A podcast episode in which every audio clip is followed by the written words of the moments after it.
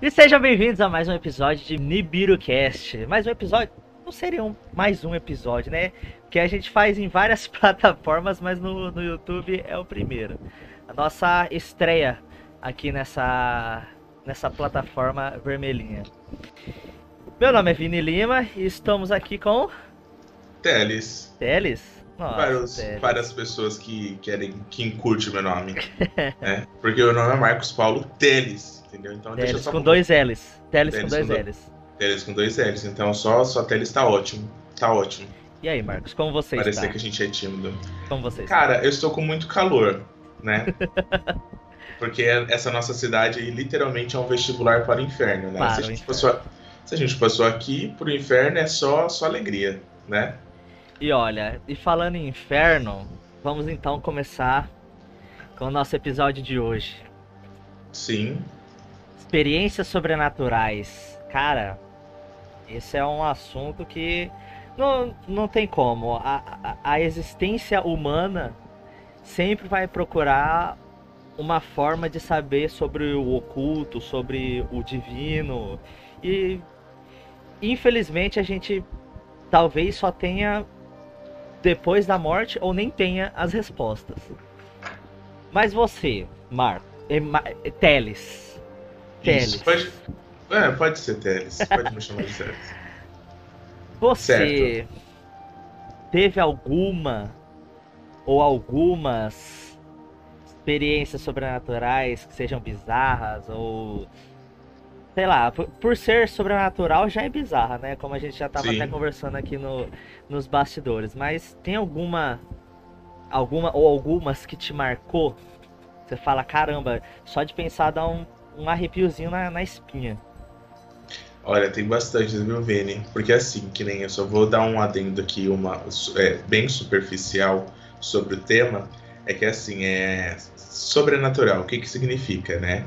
Sobrenatural que foge do nosso natural, né? Das coisas que a gente é, é influenciado através da, é, do ensino, através da vivência, através de tradições, ou seja, foge do natural. Então, qualquer coisa que fuja do natural, que seja ele um impacto visual, auditivo, por sonho, é, por qualquer outro tipo de experiência que não é normal, acaba sendo um, uma experiência sobrenatural. Dentro, de, dentro desse sobrenatural existe várias facetas, né? Existem várias, é, vários lugares onde a gente pode se encaixar esse sobrenatural. A gente pode encaixar o sobrenatural como algo físico, como algo. Uh, Esotérico. É, mas a gente pode partir até pelo lado que não seja esotérico, começar por um lado, tipo, físico da física mesmo, da física, da química, que seja, móveis estralando de noite. Certo. Para qualquer outro tipo de pessoa, pode ser, nossa, que é uma coisa meio sobrenatural, porque essa casa. Mas se a gente for investigar a fundo, é, um, é a questão do resfriamento, daí a madeira e tudo mais. Daí a gente já passa para outro nível que acaba sendo já partindo, come, começa partindo sobre o sobrenatural, né?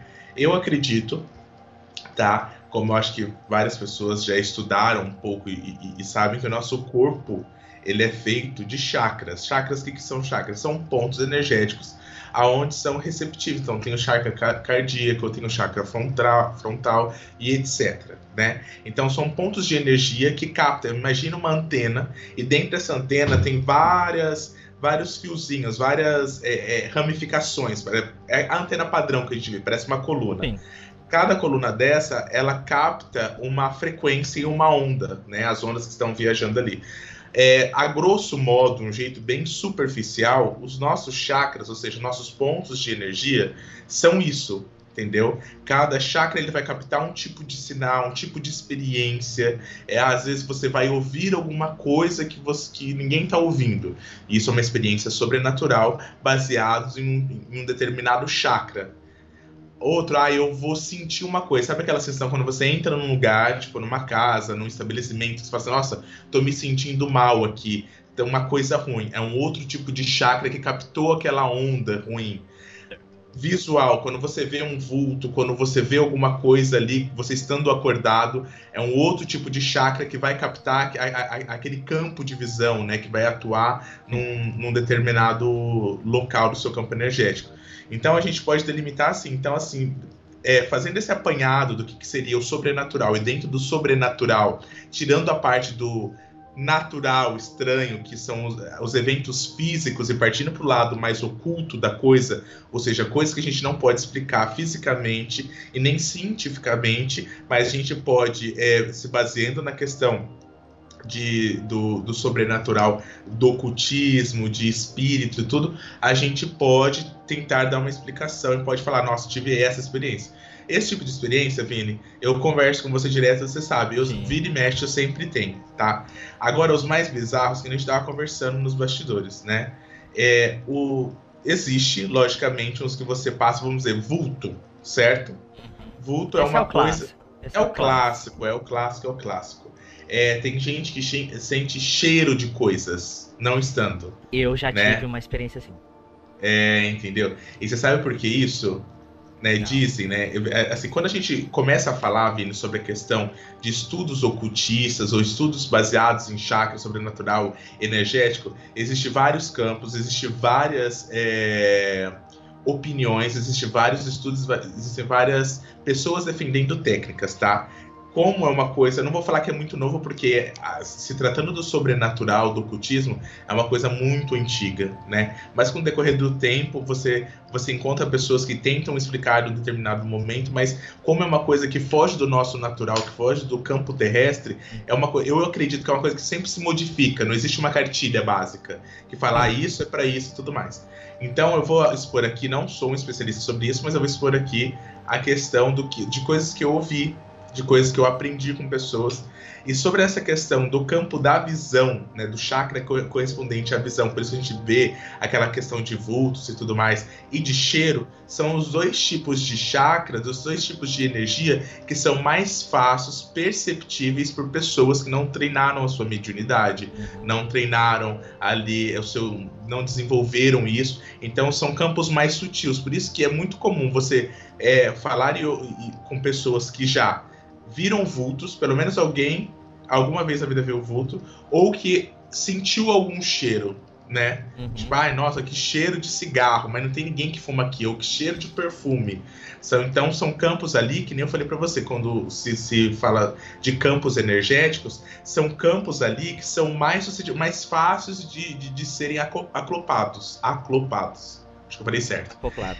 Isso. Então, são, então é só imaginar como onda. Determinados tipos de energia, você precisa ter um relaxamento, você precisa ter um desligamento do material para você conseguir se conectar e conseguir nivelar essas ondas. Agora, o campo da visão e o campo do olfato, eles eles estão muito próximos ao natural. Então, por isso que nosso dia a dia é muito mais fácil. É, é mais fácil a visão que o cheiro. É ah. realmente uma é, questão de energia, energicamente é, é uma coisa que não tem como você ignorar. Ener... Igual quando, por exemplo, você. Ah, você nunca viu a pessoa. Você não, não conhece a pessoa. Aí você. Quando você tá no mesmo ambiente que ela, dependendo da pessoa e da energia, você pode se sentir, tipo, muito bem. Muito bem mesmo. Você pode se sentir vívido, alegre. Ou também pode acontecer de você se sentir, tipo, pra baixo, meio triste, mesmo que não tenha acontecido nada com você, com, ou, ou perto de você, mas você simplesmente sente a energia. E às vezes também nem da pessoa, realmente energia. Você sente uma uma força maior que você não, não, não consegue entender. Então eu acredito que a energia é a única coisa que você não pode ignorar. Sim. Infelizmente, eu vi, tem pessoas que ignoram, Sim. tá? A gente está conversando aqui, a gente é bem polêmico, né? Porque a gente está conversando aqui um assunto completamente. É... Existem pessoas que acreditam muito e existem pessoas que não acreditam literalmente em nada. nada né? E tem as pessoas que estão ali nessa fase de transição, né? E eu falo que só quando você teve que alguma é no meu caso. que é o teu caso, que você teve alguma experiência é, sobrenatural, alguma coisa que você não soube explicar com a ciência, com palavras, com, uhum. com conhecimento, você começa a falar, opa, tem alguma coisa diferente aqui, Sim. tá? É, o que acontece? É, você sabe por que, que crianças, a gente brinca com um filme de crianças ali. É, Ai, medo, viu? É, e filme de criança dá mais medo ali, uhum. né? Tem a menina do exorcista, tem outros, outros tem o, o, o The Conjurate lá, como que é o nome? É, o Invocação do Mal. Ah, Invocação do Mal, lá aquele que tem a menina e tudo mais, que se baseou numa história que disseram então que era verídica e tudo mais, que são mais assim, por que, que crianças têm esse sexto sentido? Existe uma explicação, Vini, que é uma explicação é, partindo do lado é, mais é, do espiritual, falam assim que nos primeiros anos de vida, né, quando ainda, lógico, a nossa mente não está poluída com problema, a nossa mente não está poluída com, com realmente é, a maldade, egoísmo, maldade, tudo, ou seja, as nossas ondas, as ondas das crianças são muito mais facilmente perceptíveis, são muito mais facilmente conectadas. Sabe aquele rádio velho que demora para você sintonizar, que somos hum. nós, os mais velhos, e aquele rádio mais novo, com uma antena maior, que você consegue sintonizar muito mais fácil a estação? Então é mais ou menos isso. Então por isso que existe muitos relatos e, e, e de pessoas, de crianças que têm esse essas paranormalidades, assim eu posso falar, uhum. e são muito mais tangíveis, né? Eu tinha conversado com você aquele, aquele dia de um documentário que falava sobre a questão de crianças que lembravam sobre as vidas passadas, né? Sim. Dela. E é realmente existe vários, mas o que eu te mandei aquela vez lá é um dos que eu assisti que eu fiquei mais assim chocado, porque as crianças ali, é partindo pro lado de encarnação, né, encarnações, as crianças ali, por serem novas encarnadas ali, elas lembravam é, de, de detalhes muito precisos sobre a sua, sua outra precisos vida. E vívidos. E vívidos. E é um documentário fantástico que depois, talvez no próximo, quando eu achar, a gente deixa o link aqui, pro pessoal quiser assistir, se alguém tiver curiosidade. Mas é uma coisa, tipo assim, fora do normal. Eu tô falando, eu dei toda essa introdução aí, porque assim, é, eu tive muitas, muita, muitos casos de, de, desses eventos sobrenaturais aí na infância. Não que eu não, não tive, não tenho na vida adulta. Mas a infância, para mim, assim, foram ali partindo da base, foram os mais estranhos para mim, tá? É, posso contar um? Opa! Teve um caso que a gente morava numa casa onde tinha um portão, tinha uma, um portãozão de fora a fora, alto, tinha uma área, uma garagem, e já era, começava a casa, então eu começava diretamente pela sala. Eu estava sentado e é engraçado que, falando sobre campo de energia, naquele dia eu tinha assistido na, na, na casa de uma vizinha que tinha, ela me chamou para assistir um filme chamado, chamado Drácula, o Drácula de Brinkstar. Store, não sei, não lembro, mas é alguma coisa assim. Que é aquele antigão, aquele Drácula, Sim. e é, tem aquele cabeção gigantesco, aquele penteado, é horrível. E eu fiquei com muito medo. Eu lembro que eu, não, eu quase não assisti o filme inteiro, eu era criança também, né? Eu quase não assisti o filme inteiro porque eu ficava com medo, eu ficava desviando o olhar, eu ficava comendo só pipoca, mas eu sentia uma angústia, uma coisa ruim, assim, um, a maldade. É, é, é, que nem a gente fala, quando a gente é, vê algum tipo de determinado de filme, escuta alguma música, é, isso tem poder para trabalhar nas nossas ondas energéticas para ficarem mais próximos a captar ondas energéticas muito parecidas. Entendeu? Então é por isso que eu até brinco, falo assim, olha, se estiver muito mal, você vai assistir um filme de terror, tá cuidado, porque você já tá meio para baixo, você assiste, você Deixa consegue é, você, é, você consegue regular, sintonizar ali a tua estação de, de chakras no mesmo nível de ondas muito parecidas. Então, o que, que aconteceu? A coisa que eu assisti esse filme, eu era criança, dois, duas coisas. Eu já assisti um filme de terror, que é a coisa já que abaixa a tua vibração, Exatamente. abaixa até ali. E eu era criança, ou seja, eu estava muito mais conectado espiritualmente com, com essas energias, mas Porque assim. Porque também você né? fica com aquilo na cabeça. Isso daí é basicamente. A, o experimento que fazem é placebo. Pegam uma pessoa que está acamada e pega um, um remédio, uma, uma cápsula cheia de, sei lá, açúcar ou farinha, enfim. E dá pra pessoa e fala, ó, oh, você tomando esse medicamento aqui, você vai melhorar. A Sim. pessoa com esse pensamento, que é a, a, a, pessoa que deu o remédio, deu a comprovação para ela, ó, você tomando esse medicamento você vai melhorar, automaticamente, uh, não sei se é ener energeticamente, ou sei lá, o consciente dela capta aquela informação, opa, esse medicamento vai fazer eu melhorar. E ela automaticamente ela melhora, mas não por conta do medicamento, mas por conta da intuição do consciente dela. Mas, é. enfim, é. isso daí eu já tô. É, não, não, você tá certo, mas é assim, que é o que você deu foi uma explicação mais científica, né? Mas a gente é, o que, que nós somos? É a mesma coisa de você pegar um robô, um robozinho de, de brinquedo lá, que vai pilha. O robô de brinquedo que vai pilha sem a pilha é simplesmente muito sucata. Quando você coloca uma fonte de energia, ela se movimenta, elas fazem eles falam as frases que foi colocada lá no chip para ele falar e tudo. Hum. Nosso corpo é a mesma coisa. Nós somos energia circulando numa massa de células. Sem a nossa energia vital, nossos chakras, nossa alma, como quiser falar, esse corpo não serve para nada. Tanto que quando a gente morre, o que acontece? A gente se torna nada. Entendeu? A gente volta ali para onde o lugar onde a gente veio, né? Para a Terra. Então, o que acontece? Essa questão do placebo aí é muito interessante porque realmente aquele, sabe, tem o livro O Segredo, ele fala, e tem uma frase muito assim, pensamentos positivos materializam coisas. Sim. E eu já dou um adendo, é, pensamentos negativos também materializam coisas. Uhum. Porque a gente trabalha em ondas energéticas. Então, se a gente emite aquele tipo, nossa, vai dar certo. O dia tá ruim, mas alguma hora vai dar certo. Nossa, eu tô tentando, tô correndo atrás do meu sonho. A gente cria ali o que a gente chama é, não, não sei se eu vou estar usando a palavra certa. O que acontece? Por que, que quando a gente fala assim, uma pessoa está ruim? Daí, daí uma pessoa que vai à igreja, indiferente da religião, fala assim, ah, a gente vai levar o seu nome, ou a gente, nossa família vai rezar pela sua, fazer uma oração pela sua, tudo.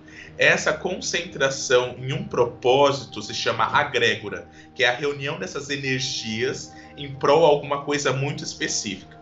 Então, quando realmente falam da questão do poder da oração, do poder da reza, do poder do pensamento positivo, nada mais é do que uma agrégula. Agrégula, porque nós somos energia e quando a gente mentaliza alguma coisa que a gente quer, que seja a cura de alguém, que seja a melhora, ou seja só o consolo de uma pessoa que está passando ali pela fase perto da morte ali, hum. isso com aquele. A, a, a, gente tem tanta energia, a gente é um canal tão grande, uma antena tão grande, que a gente consegue sintonizar isso, entendeu? Então a gente consegue fazer isso com várias pessoas, com uma comunidade, com uma família, com uma igreja, com uma tudo, como também a gente consegue fazer isso individualmente. Então, se a pessoa pensar, tomei, eu vou melhorar, estou já melhor, ela está atacando informações para o cérebro dela, esse cérebro está gerando energia e tacando para os órgãos, para o lugar onde, onde quer que, que, tá que tem, fala assim, ó, é, fala assim, ó, daqui a pouco você vai ficar bom entendeu? E realmente existe esse poder. Eu falo que realmente existe, lógico, a, questão científica para comprovar isso, mas eu acredito muito mais nessa questão energética, né? E só para você ter uma noção, só pegando um adendo, dei um pause ali na, no, no, filme que estava assistindo na infância, mas só para pegar, eu vi um experimento de um, ca, de um cara, um médico que queria, um cientista lá, é, psíquico lá, que queria comprovar isso daí, dessa questão da, do poder da mente. Uhum. Ele pegou é lá nos Estados Unidos. Eu não vou lembrar o nome e tal, só vou lembrar a história. Ele pegou, fez um experimento, foi até um lugar, foi até um, uma cadeia lá onde tinha corredor da morte, pegou, autorizado pelo governo, ele pegou uma dessas pessoas que estavam para ser executada e levou ela numa enfermeria dentro do, do, do, dos aparatos lá dele do negócio e falou assim, ó, negócio é o seguinte, você está condenado, sua morte vai ser daqui a uma semana. Eu sou um cientista, eu vou fazer um experimento. Esse experimento fala de que o nosso cérebro tem um poder de cicatrizar, de regenerar coisa muito mais rápido daquilo que a gente é acostumado. Então, eu vou fazer o seguinte: eu vou te amarrar aqui nessa maca, eu vou fazer um pequeno corte no seu pulso, e o seu sangue, ele vai. Ele tem, vai pode falar. Não, não, é que eu tava vendo ali o limitador, parecia que não tava saindo meu som. Desculpa ah, cortar. Fica tranquilo. Então, vou fazer um corte no seu pulso, vai ter um balde aqui embaixo e você vai escutar as gotas de sangue. Eu quero que você foque o seu pensamento em tentar cicatrizar, coagular é, esse sangue o mais rápido possível. Uhum. Se isso acontecer, se você conseguir fazer isso antes que você morra sem sangue, é, o, aqui, eu tô aqui com uma autorização do governo dos Estados Unidos, você vai se livrar da pena de morte. Porque você vai ajudar os Estados Unidos, você se lá, lá, lá. Coisa simples. Simples. Coisa simples. Beleza, e começou o barulho no balde. Ele amarraram ele na maca, ele não, conseguia, ele não conseguia se levantar, esticado com as mãos assim, e ele escutava tec, tec, tec, tec no balde. Ele começou a ficar pálido, pálido, pálido, pálido. Os batimentos cardíacos dele foram lá em cima. Ele tentava se soltar, ele tentava, teve uma parada cardíaca e morreu. Daí, conclusão disso, não havia cortado, o cara passou um bisturi cego no pulso dele e perto do balde tinha uma, uma torneirinha que vazava água, simulando o barulho do sangue pingando. Não tinha corte nenhum, é, não tinha acontecido nada, o cara tinha uma saúde assim de ferro, sabe? O cara tinha uma saúde ótima. E o, ele acreditou que o sangue dele estava é, é, saindo do corpo dele porque os sintomas que foram detectados, palidez, é, os membros começarem a ficar frios, os, os, as, as, pontas dos membros, tanto pés quanto mãos, é, o batimento cardíaco dele foi acelerando, depois desacelerando. Foi todos os sintomas que uma pessoa que está esgotando de sangue tiveram. Mas não tinham feito corte nenhum, não tinha nada. E o barulho do tec-tec era dentro do balde, para você ver o poder. O maior inimigo do ser humano é a própria, o próprio cérebro. Cara, a, a mente é, é, uma coisa. Cara.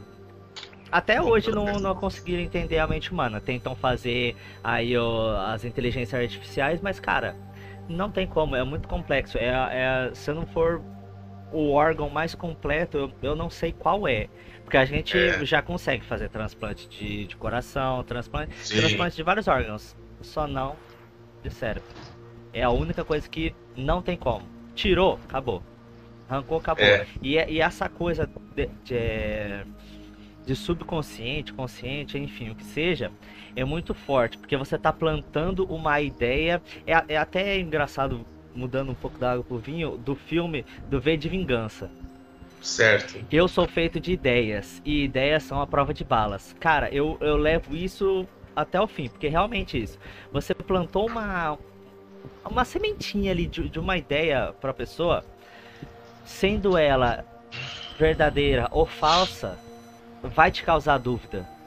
Lógico vai te causar dúvida, porque você tem vai uma, ficar aquilo. É.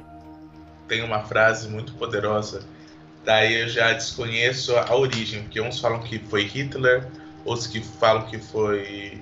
Ixi, tem uma série de, de, de, de de pessoas ali do mal ali que falam que foi original essa frase, mas eu, eu desconheço, eu só lembro da frase. Uma mentira contada mil vezes vira uma verdade. Sim, exatamente. Simples. Exatamente. Simples. Porque, ó, pensa bem, na, é, lá com Hitler. Ele contou uma mentira.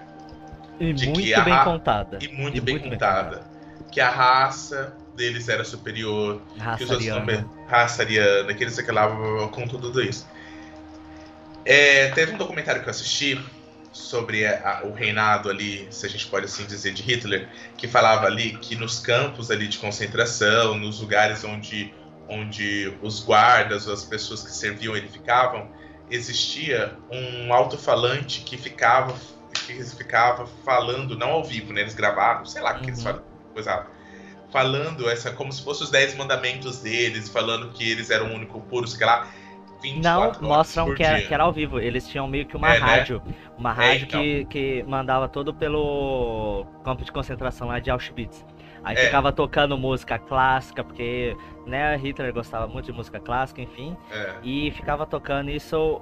E, e, a mesma música. Ele gostava muito de uma música, ficava tocando essa mesma música durante todo o dia, 24 por 7, e eles falando, mandando falando, esse aí. É. Sim. E o que aconteceu? É isso, é uma mentira contada mil vezes, vira uma verdade. Isso entrou tanto que a, aquilo ali era uma verdade absoluta para eles. Entendeu? Porque foi implantado na mente deles, foi direcionado na mente deles. Isso que infelizmente algumas religiões também fazem.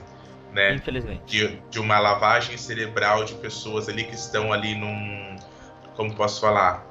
Num estado muito crítico, talvez com uma perda, talvez com uma dor. Então, às vezes, é, algumas religiões se, se, se beneficiam de um estado completamente vulnerável da pessoa para ser implantada. E quanto mais vulnerável a pessoa tá, mais a mensagem facilmente é plantada. Então, porque a pessoa tá, coisa... tá, tá buscando né, uma luz, um, então, uma coisa que deveria ser para confortar, realmente para confortar, sem malícia alguma, acaba, igual você falou, aproveitando de um momento de vulnerabilidade e acaba. Mas enfim. E é. o, o, seu relato lá do filme do Drácula? Ah, sim. Verdade, a gente viaja, né? A gente é. Isso é o Nibiru Cash. Esse é o Nibiru Cash. Esse é o Nibiru Cash. É, o que acontece? É, né, daí nesse dia eu fiquei lá, e depois eu quis ir pra casa. Eu fui pra casa e quando eu cruzei o corredor da minha casa, e assim, a casa dessa minha vizinha era do outro lado da rua. Ai, desculpa, eu tô com, com um pouco de sono. É, a casa da minha vizinha era bem na frente. Daí eu atravessei a rua. Eu entrei, quando eu entrei no portão pra área, eu já entrei com um sentimento assim, sabe? Não sei. Muito ruim. Foi, tomei banho tudo. Era época de VHS, certo? VHS, VHSzão. Eu tinha um VHS que meu pai tinha levado da Xuxa. Da Xuxa? É, porque era moda, as crianças adoravam, né? É, daí, tipo, vou só fazer um adendo. Não estou falando da, que, todo aquela, aquele negócio, ah, que a Xuxa fez pacto. Não tá. foi nada. Foi nada Mas disso. acreditamos, mas enfim. mas enfim. Mas enfim. Ixi, filho, existe tanta pessoa que já fez coisa que a gente nem imagina. Hum. Enfim. Daí colocou, minha mãe colocou, minha irmã, não lembro, pra vir assistir. E eu não contei nada. Eu tinha assistido um filme de terror nem nada. Beleza eu comecei a olhar pro, pro que estava acontecendo ali na televisão e o rosto de todo mundo, das Paquitas, da Xuxa, tava com o olho vermelho, ficava com o olho vermelho, e eu coçava o olho falava assim, não, coisa da minha cabeça, e abria o olho assim, eu via o olho vermelho, e eles estavam contando uma música lá, que era aquelas músicas do Chroma Key, daí no fundo tinha bexiga que subia, sabe, aqueles negócios bem, uhum. Bem anos 80. E eu via fogo, parecia tipo inferno, tinha um fogo assim, uns esqueletos, uns negócios. E só eu tava vendo, porque tava todo mundo assistindo. Daí eu comecei a tentar falar assim, ah, não vou olhar pra televisão não, porque vão falar que eu tô doido. E eu, eu tava sentado no sofá perto da porta, daí eu olhei pra maçaneta, fiquei olhando pra porta, daí a maçaneta veio assim, ó, fleck, fleck. Sai fora. Daí eu falei, falei, falei, mãe, tem alguém aqui tentando entrar. Daí ela abriu a porta, que estava trancada, abriu a porta, a moça falou, não, o portão tá trancado, eu tranquei assim que você entrou. Quase uma hora que eu tinha entrado a área vazia, beleza. Fechou a porta. Não olhava pra televisão. Fleck, fleck, fleck, fleck, fleck. De falei, novo. Gente, de novo. Isso te, te juro. Eu peguei, olhei e falei assim, mãe, existe alguém aqui, tá querendo. Ela acendeu a luz da área, me levou, mostrou, falou, não tem ninguém, menino. Sei lá, falei, vou ficar Faltou quieto. Faltou esfregar tá? a cara na parede, não tem ninguém aqui, moleque. Para de seu saco. É, tipo isso. Daí, pela terceira vez, fez isso. Fleck, fleck, fleck. Daí eu falei, ah, vou desviar o olho para outra coisa. Daí quando eu olhei pro canto da sala, tinha um bicho gigantesco, assim, ó. Que ele batia no teto. Ele curvava, ele era tão alto que, tipo assim, aqui era o teto, né? Ele curvava assim, ficava assim. Ele era meio feito de fumaça, parecia, tipo. Com fumaça, osso. Ele tinha dois chifres, assim, gigantescos, assim. Mas você via como fumaça, se você não via não, assim, via, nitidamente era, era, os. Eu via nitidamente. via não, nitidamente. mas como fumaça. Não, o corpo dele parecia que saía fumaça, entendeu? Ah, que emanava fumaça. É. Ah. Uma fumaça preta. Gente. E eu desmaiei. Você desmaiou? Eu fui acordar no outro dia só. Sério? E minha, minha irmã falava que eu gritava, o bicho, bicho, bicho, bicho. E gritava, gritava, gritava, gritava. Caraca, velho.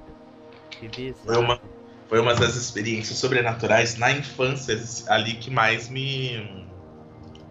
que mais me, me chamou a atenção, que mais que eu, eu lembro ali de detalhes, sabe? Uhum.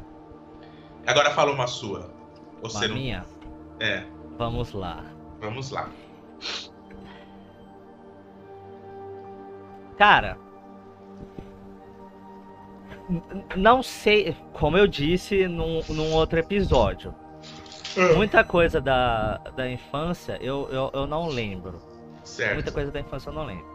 Porém, tem uma coisa que, tipo, é, eu, eu é, é, é nítido. Parece que eu, eu, se eu começar a lembrar assim, parece que eu tô.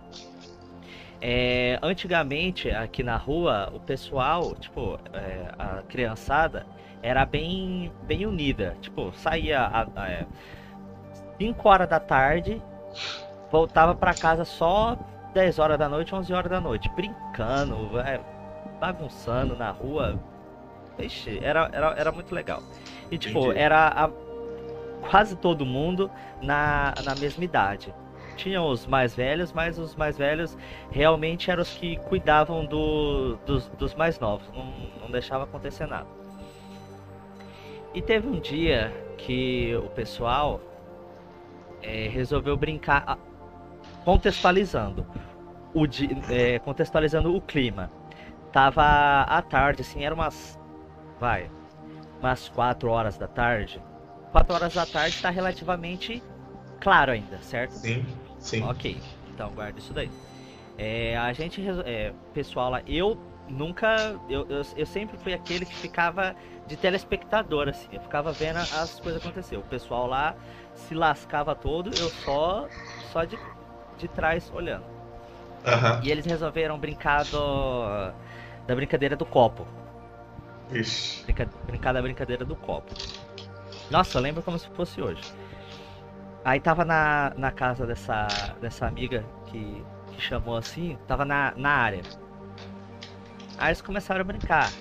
Aí ficava lá, brincando lá com o negócio lá do copo, brincando, brincando, brincando. De repente, isso novamente, era umas quatro e pouco da tarde, tava claro.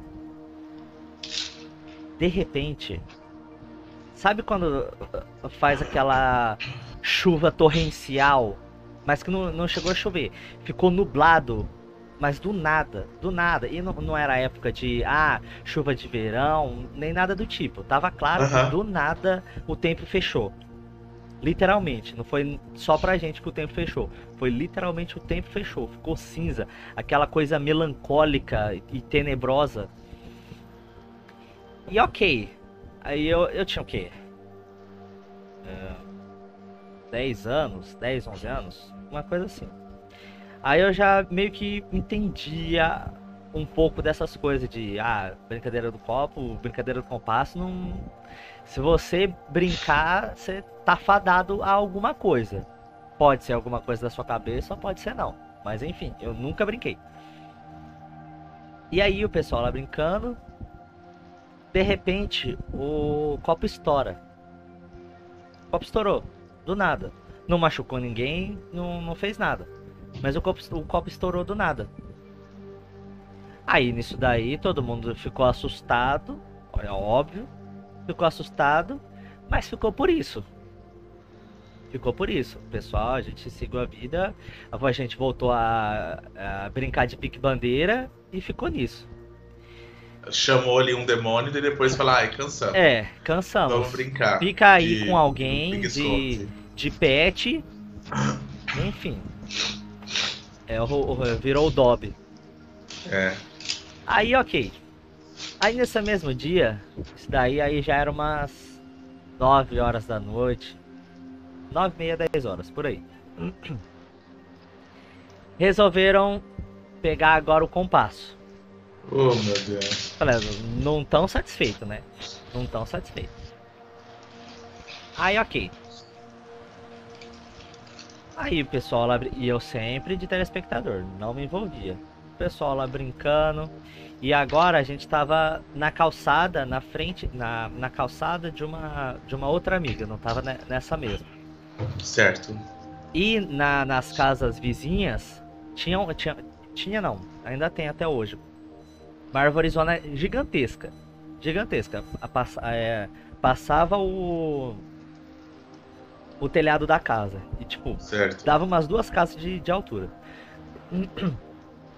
Aí, ok. Na, dos dois, nas duas vizinhas tinham, tinham essas árvores grandes. Aí a gente brincando. A gente não, né? O pessoal lá brincando. Aí faz as perguntas lá, ah, é, qual é o seu nome? Aí não, não falava nada. É, você está aqui perto, não sei o que. Isso que falou que você tá. Olha, chega até a me arrepiar.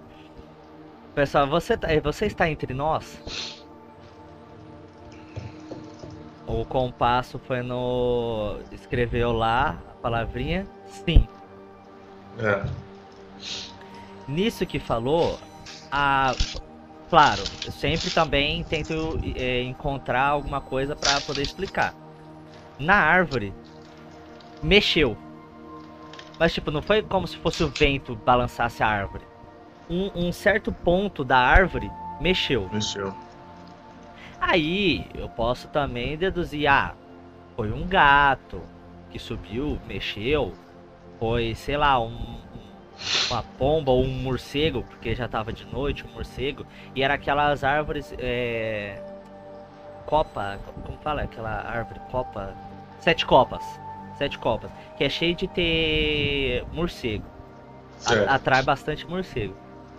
Só que isso daí na época eu não, não sabia dessas coisas. Sim, sim. Então eu realmente fiquei assustadíssimo. Assustadíssimo. Desculpa. E foi assim, um dos momentos da minha infância que eu mais fiquei assustado, assustadíssimo. Assustadíssimo. Não foi, ah, nossa, uma experiência, mas foi uma coisa que eu realmente fiquei assustado e que eu nunca brinquei dessas coisas mediúnica, digamos assim. Né? Mas enfim. Sabe o que, sabe que acontece, essa história que você contou? É... Existe um, um negócio onde a pessoa. É assim, vamos começar lá do, do começo. Por que da criação da, da tábua Ouija, né? Que o jogo do copo. Que você tá tomando, bonito? Água. Nossa, deu uma pigarra aqui, sinistro. Tô percebendo. É, e eu tô com uma abrição de boca, parece que eu tô morrendo de pé de sono, mas não é, gente. Eu não sei porquê. Eu tô. Esse assunto me deu. É, o que acontece? O tabuleiro Ouija começou. Uma vez que esses assuntos te dão uma, uma ah, quebra do seu chakra. É. O tabuleiro Ouija, ele, ele, ele se popularizou ali depois que foi assim. Quando começou o movimento espiritualista, não lembro se foi na Inglaterra, na França, não lembro, em algum lugar da Europa, é, aonde começou ali o movimento que até então talvez seria a questão do, do espiritismo, uma mistura de ocultismo, enfim, é, você precisava de médiums, né, pessoas que tinham é, porque médiums todos nós somos, né? Que é médium intermediário, alguns com grau um pouquinho mais elevado, que são aptos para fazer algum tipo de trabalho mediúnico, outros não. Outros mais. É, ou é ostensivo, ou, enfim, tem todos uns, uns termos lá. Então, para você se contactar com esses filhos, que, que eram as famosas mesas rodantes, que eram mesas onde se sentava as pessoas que queriam respostas, se contactar com seus entes queridos ali, os médiums, e era um esqueminha sinistro, tipo, você estava numa mesa, daí, daí, todos davam a mão, faziam lá uma prece, daí tava tudo à luz de velas, daí você perguntava alguma coisa para os espíritos, daí eu, tipo, era sim, não, ou você tinha que ficar. O espírito até então ele não é, falava ali, eles comunicavam com barulho de objetos, toques de objetos, rangidos de coisa, entendeu? Até então. É não era nem para conversar com tipo de ah, contactar demônio. Não, era realmente para ser uma coisa de entes. É, porque o que, que, aconteceu? Isso era mais ou menos, se eu não me engano, se eu não estiver falando bastante merda, eu confundo as coisas, mas era alguma coisa tipo assim, foi uma época que teve uma guerra lá. Sim. E as pessoas começaram a perder muitas pessoas. Então, elas procuravam como que, tipo, ah, ele tipo, saiu pra guerrear, depois e no, ficou seis meses sem ver e o corpo já chega morto. Então, elas não conseguiam, elas não tinham conseguido dar um último adeus, falar alguma coisa, ou saber se despedir, entendeu? Então, você precisava ali de um local específico, eram, não eram todas as pessoas que faziam isso. Tem uma história de três irmãs que, é, que se intitulavam, né, que eram médiums ali, que mudaram para uma casa e dentro dessa casa ali, uma irmã mais nova começou a falar que escutava batidas, né? E vai, vai, depois descobriram que morreu pessoas lá, daí elas começaram a descobrir as, a, os dons mediúnicos dela, lá e elas foram uma das precursoras sobre essa questão das mesas rodantes que eles falavam, né? Foram para televisão e tudo, ou seja, mesa você rodante. Chama mesa, depois você pesquisa. É, mesas rodantes espiritismo.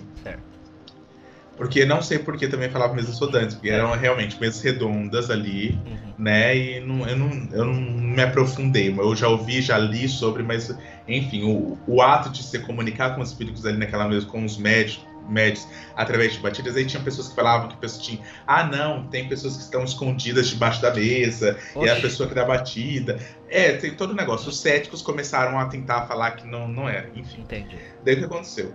Elas começaram a ficar populares, enfim, essas irmãs, é lógico que tem, tem ou tinha outras pessoas que faziam esse mesmo negócio, né? Elas, elas iam para programas de televisão, é, davam consulta para pessoas que tinham muito dinheiro, começou a ficar muito caro para você se contactar, tinha muito, enfim, tinha muitas coisas que envolviam. Uma delas ficou maluquíssima da cabeça, porque até então, quando você trabalha com mediunidade, quando você, você tem esse dom mediúnico, você, o certo é você não cobrar para ser feito esse tipo de serviço. É. É um tipo de caridade, é um tipo de ajuda, um tipo de amparo. Porque se você realmente tem esse dom, dom você não pode ser vendido. Né? Mas, é, o que de, é, tem até o, o, que de graça recebeste, de graça você vai ter que dar. Exatamente. Né? Você não comprou, você não foi lá na AliExpress e comprou. É, na ah, Shopee. Quero, na Shopee. Lá na Shopee. Então, eu, eu, eu, eu, escutando a história delas, eu comecei a perceber o que, aconteceu. E os espíritos de luz, os espíritos que querem alguma coisa pro bem, eles vão se afastando, porque, tipo, a missão, tipo, vou dar um exemplo pra você. Eu perdi minha família na guerra, meu, meu, minha esposa, meu marido na guerra. Daí eu precisava, só que a nossa condição não é boa. Daí eu vou procurar uma média nessas mesas rodantes para me contactar. E a média fala assim: ó, é, custa mil dólares para mim, pra mim tipo, é, me, é, é, conectar o teu marido para passar a mensagem. Mas eu não tenho os mil dólares. Eu não tenho de onde tirar. Você acha que um espírito desse, de luz, que seja, que está trabalhando bem, vai ficar ali vendo a, a, usurpação. Então, seja, então a história delas eu percebi que o que começou a acontecer, os espíritos então que estavam ali tentando realmente entrar em contato, né, através da história, entrar em contato e tudo mais, eles começaram a fazer o que? Eles começaram a se afastar e consequentemente, espíritos ruins começaram, a circular ali. Tanto que uma das irmãs meio maluca, a outra é, pegou por dinheiro, pegou e falou que realmente não era dom que elas tinham, porque um jornal local pagou para ela, falou assim: ó, eu preciso de uma declaração sua de que o que vocês fazem é uma farsa, que vocês não têm um dom. E a, e a mulher ela precisava muito de dinheiro, uma das irmãs precisava muito, que ela tinha parado a sociedade com as irmãs dela, tudo lá. E ela foi declarou para um dos maiores jornais lá da Europa que tinha lá, que era tudo farsa, que ninguém, nenhuma delas eram realmente médias, não sei o que lá. Ou seja, a credibilidade dela foi lá, foi lá, foram lá para o saco, ou seja, deturpou uma coisa que seria para ajudar. Nesse intervalo de situação, estou falando tudo isso para falar sobre a brincadeira do copo do compasso. No intervalo dessa, de, de, toda essa confusão das irmãs, da questão das mesodantes, é real, não é, do crescimento do espiritismo, do espiritualismo, que são duas coisas completamente diferentes, o que acontece? É uma empresa, né, um, criou o tabuleiro Ouija. Entendeu? O tabuleiro Ouija ainda estava naquela fase de pessoas, né, é, perdendo entes da guerra. Então é tipo assim, era algum slogan mais ou menos assim: contacte você mesmo o seu espírito ou o seu ente querido. Era alguma coisa assim. Parece que uhum. tinha uma. Um, durante uma época foi alguma coisa assim. Ou seja, você estava dando para a pessoa uma ferramenta. Tipo assim, é a mesma coisa, tipo assim, ó, não, você não precisa mais na Lan House pagar para você usar um computador dos outros. Você pode ter o seu computador em casa, mas o que, que acontece? Exatamente o que acontece? É, não adianta nada naquela época do computador, você tem um computador em casa você não tem uma banda larga, você não tem uma internet. É. O computador é uma ferramenta que, se você não tivesse internet, seria inútil. E o que, que acontece? Você ia ficar lá brincando de paciência. É, você ia ficar brincando de paciência, ou de campo minado. Eu é. ficava brincando de campo minado. O que, o que aconteceu? Isso que aconteceu na época que foi criado o tabuleiro Ouija. De um, de um grosso modo, falado assim: você não precisa mais de uma pessoa com dom mediúnico para entrar em contato com é, esse seu ente querido para te passar.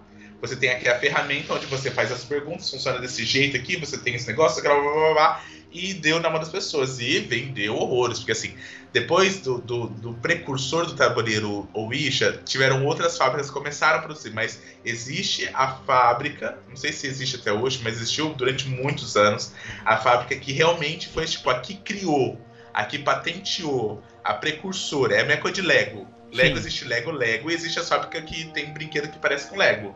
Mas é. não é a mesma coisa, não adianta. Daí o que aconteceu? É, começou a virar uma febre, né? Então tinha tabuleiros Ouija de todos os das cores, modelos, enfim, e começou a se espalhar para as famílias esse tipo de negócio. Aí entra do, dois agravantes, tá? Primeiro agravante, nem, é, se, a, se, a, se, a, família, se a pessoa não é médium ali, é um médium com, com as faculdades mediúnicas treinadas, ou que tem essa medida de se comunicar com esse tipo de, de de espírito, tudo, o que acontece? Vai acontecer uma grande merda. Uma das merdas é você, todo mundo, que eu falei pra você, todo mundo é médio, todo mundo tem aquela, aquele pezinho ali, porque nós somos corpo, físico e alma, que é uma coisa que não é desse mundo. Então nós somos o meio ali, entre o, a Terra e o outro plano. Mas é, existe aquele questão de graus e pessoa que realmente existe esse dom. É a mesma coisa que você pegar uma pessoa que nasce com uma voz linda, com ritmo, que sabe, tem facilidade para trocar instrumentos, e uma pessoa que ela é treinada de dia e de noite para tentar cantar na tonalidade certa, do jeito certo, sei lá, mas a pessoa só decora e só faz aquilo durante pouco tempo porque a pessoa não tem um dom desenvolvido, ela não nasceu com aquilo. Então aconteceu? Por que, que ia dar merda? Porque você estava colocando uma ferramenta aonde não é em si a ferramenta que tem um poder magístico de se comunicar com outros tipos de coisa.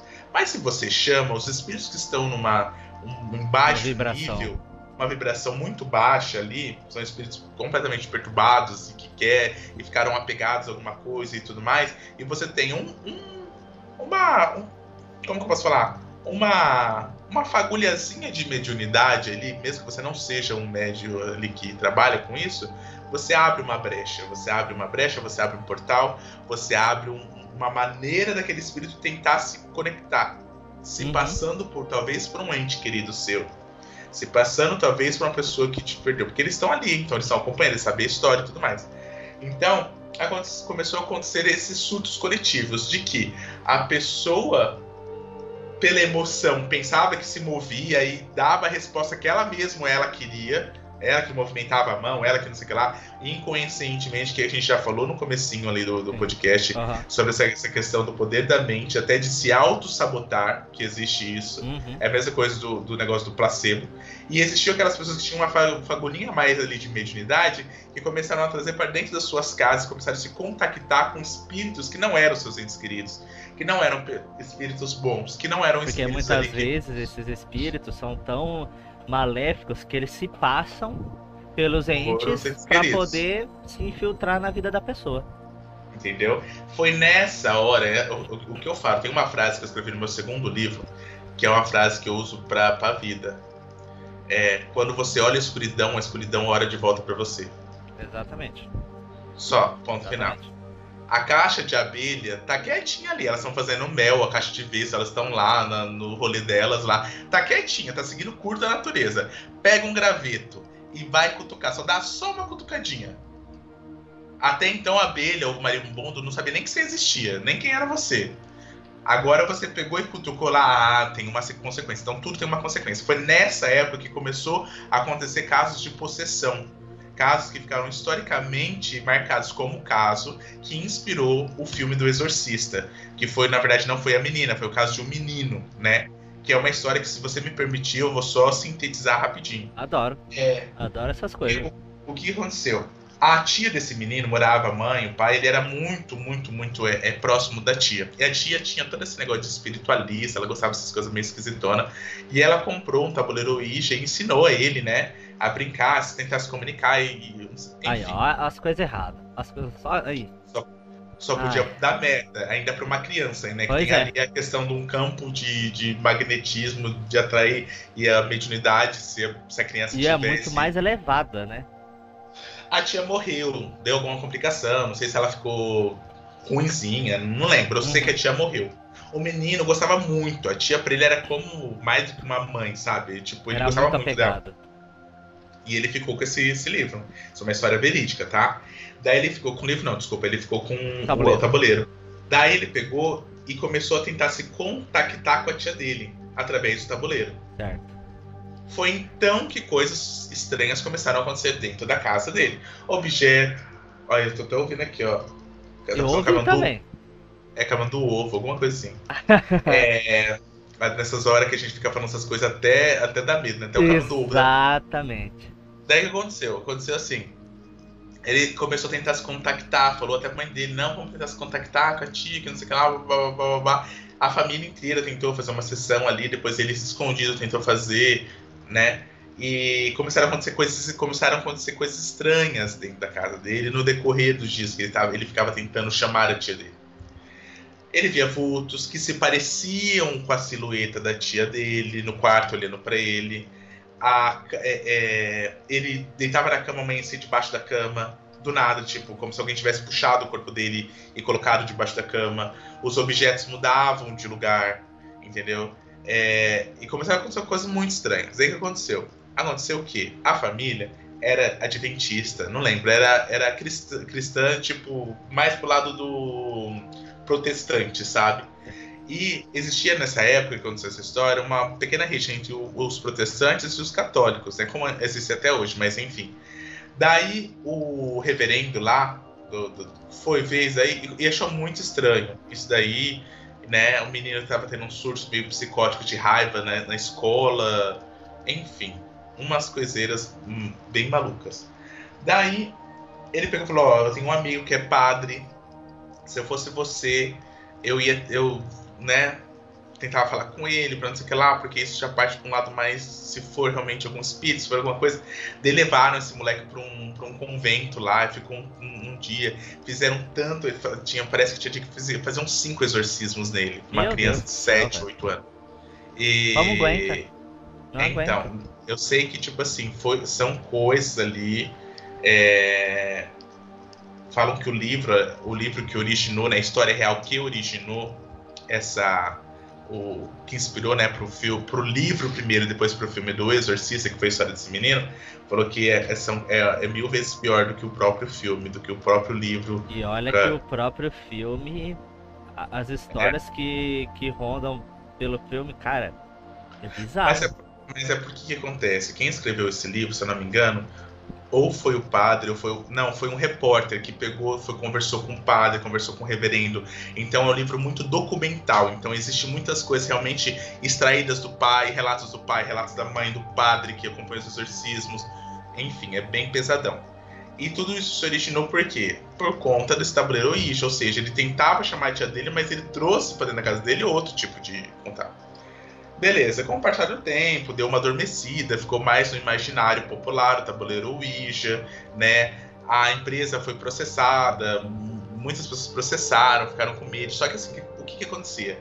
Conforme esses relatos de que isso daí foi um caso isolado, existiam mais casos de que aconteceu possessão e tudo mais, que as pessoas que brincaram e atraíram alguma coisa para dentro da casa deles. Eu não sei, quanto mais esses relatos surgiam, mais as pessoas se interessavam, mais a empresa vendia. Entendeu? E nada mais é do que aquela coisa de marketing. Você, é, igual eu tava falando também, planta uma, uma coisinha ali, fala que. Porque realmente o, o ser humano, ele é muito. Como que eu posso dizer? Ficcionado. Curioso. muito curioso pelo Sim. desconhecido. Pelo oculto, né? Então, tá ouvindo? Tô ouvindo, essa pigarra aqui, eu não sei o que tá acontecendo. Meu Deus. É, tá, tá fazendo um barulhinho meio esquisito. É. Nossa. E olha que eu tô tomando água, vou falando, eu tô tomando água. Isso mesmo. Então, o que aconteceu? É, daí aconteceu. Daí, com o passar do tempo, eles começaram a inventar essa questão da brincadeira do compasso, da brincadeira do copo, que nada mais é do que um derivado do tabuleiro Ouija, que é um derivado das mesas rodantes, da comunicação com os mortos, né? Então, isso é, é perigoso. É muito. É muito perigoso. É muito ah, mas é só uma brincadeira. Ai, ai, foi, foi. Vou dar um exemplo pra você. Ai, não tô falando que, que foi o que você falou. Ai, é coincidência. Ai, eu falei se balançou. Não, gente. A gente tá rodeado, sabe? Parece que para cada ser humano existe. Imagina todas as pessoas que morreram até hoje. Exatamente, cara. É muita coisa. É, é imensurável o número. Não dá nem pra contar. Entendeu? A gente fala assim, ai, nossa, a, Terra tem não sei quantos bilhões de, de, de, seres humanos. E os que já viveram? E quantos bilhões já morreram? Exato. Quantos quadrilhões, cara? Quadrilhões, é quinquilhões, sei é lá quantos zões. Então, o que, que acontece? Acontece, tipo assim, esse tipo de brincadeira, sim, realmente atrai uma coisa. E, na maioria das vezes, não é boa. Por isso que existe. Se você for lidar com a questão de mediunidade, Existe o, o médium que, que, que ele estuda é isso. Realmente especialista nisso. Que ele é treinado para isso, que ele é apto a sentir se está vindo uma energia negativa. Sim. ou uma energia positiva, você deve parar, se é a lua certa para fazer, se você tá no momento certo. É, pra, exatamente, pra... Tem, tem, todo esse preparo também, né? Negócio, tem até a questão do, do jejum, para você poder dar aquela equilibrada na, na energia e tal. É, existe todo, existe toda uma preparação que você precisa e tem que fazer, e a pessoa certa. É a mesma coisa de você querer colocar um silicone com açougueiro. É, basicamente isso. Ah, mas eu mexo com carne. É a mesma coisa que você fala assim, ah, eu li um livro que falava da comunicação com os mortos. Vamos tentar. Você, querido, você só leu um livro, você não foi treinado. Hum. Você não, não. você, você entendeu? Então, esse é o problema, entendeu? Então, quando acontece essas coisas assim, eu acredito que seja mais não é nem o medo, ah, o medo, o subconsciente da cabeça, é você tá chamando, você tá abrindo o portal. E tudo é legalidade. É a mesma coisa, tipo, do menino que brincava, quando, tipo, a porta do apartamento dele, é, ele achava que era por causa da corrente do vento, dela ficava, tipo, meio que abrindo, assim, fechando, sabe? Sim. Teve um dia que ele pegou e, e falou que podia entrar, falou, ó, oh, pode entrar. Falou que depois que ele falou isso, não aconteceu nada no dia, nem nada. Mas ele deu uma legalidade. Você entendeu? Sim existe um véu que separa o mundo espiritual do mundo carnal aqui, físico. Deu a brecha para poder entrar. É uma brecha muito fina. E se você e a palavra existe, tem muito poder. Então, se você deu boas-vindas, se você chamou, se você você rompeu isso daí. E os espíritos são tipo como parece que nem gato que se enfia em qualquer buraquinho que você fala, ah, não vai passar, pa passa. Inteiro, entendeu? Passa. então, então, o que acontece? Acontece essa questão do de tomar cuidado, tomar cuidado com o que, que você vai fazer, entendeu? Essas coisas realmente atraem, essas coisas estão tão, tão, tão em volta, a nossa volta a todo tempo ali. Ah, mas eu não acredito. Tá, mas você acreditando ou não acreditando, a coisa existe. Ela não depende. A mesma coisa que você fala assim, ah, eu não acredito que a Terra é redonda. A Terra é plana. Tá bom, meu querido. Você pode acreditar no que você, a Terra for até quadrada. Só que acontece? Um donut. Só que acontece, a Terra não vai mudar de forma. É, se exatamente. você não acreditar. É. Os espíritos, o mundo espiritual, ele não vai deixar de não existir porque você não acredita. Ok, você, você acreditando ou não, filho, vai estar tá ali. Vai tá ali. E uma hora, lembra que eu falava para você? Uma hora você vai se deparar com algumas coisas que você Sim. não vai ter explicação. Que a única explicação é isso é uma coisa sobrenatural, isso é uma coisa que foge do normal. Entendeu? E eu acredito muito nisso daí. Eu sou muito assim Vini, falando sobre essa questão de, de coisas sobrenaturais que aconteceram, eu sou muito assim de é, pessoa e ambiente. Uhum.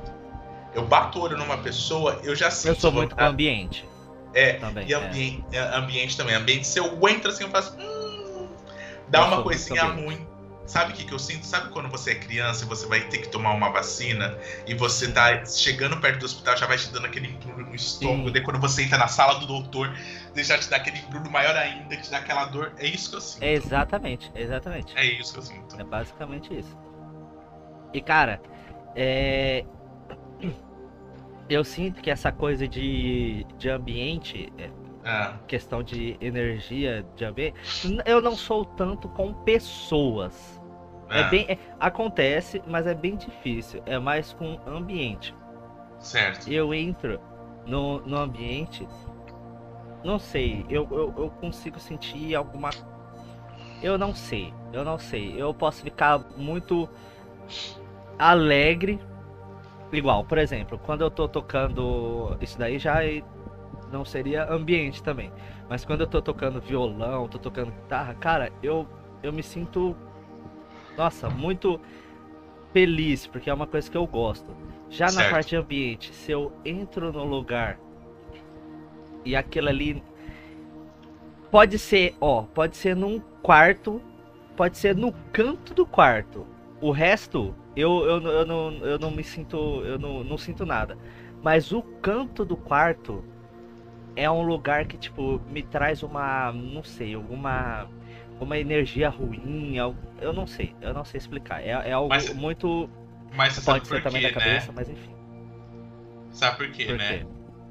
Falo, existe existe essa essa essa filosofia, que nem eu falei para você, uma linha que acredita nisso.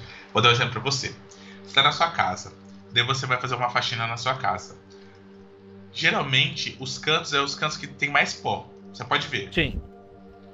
Existe toda um, uma questão energética, né? Já entra na questão de Feng Shui, já entra nessa questão de todo esse negócio. Mas dizem que as energias ruins, porque assim, energia boa e energia ruim a gente vai ter, indiferente se a casa for, ah, eu, essa casa é minha, eu sempre cuido, eu tento não trazer gente ruim pra cá, mas a energia ruim ali tá solta. Qualquer pensamento que você uhum. tenha, tipo, ai, que raiva de tal pessoa, você já tá atraindo essa, essa energia.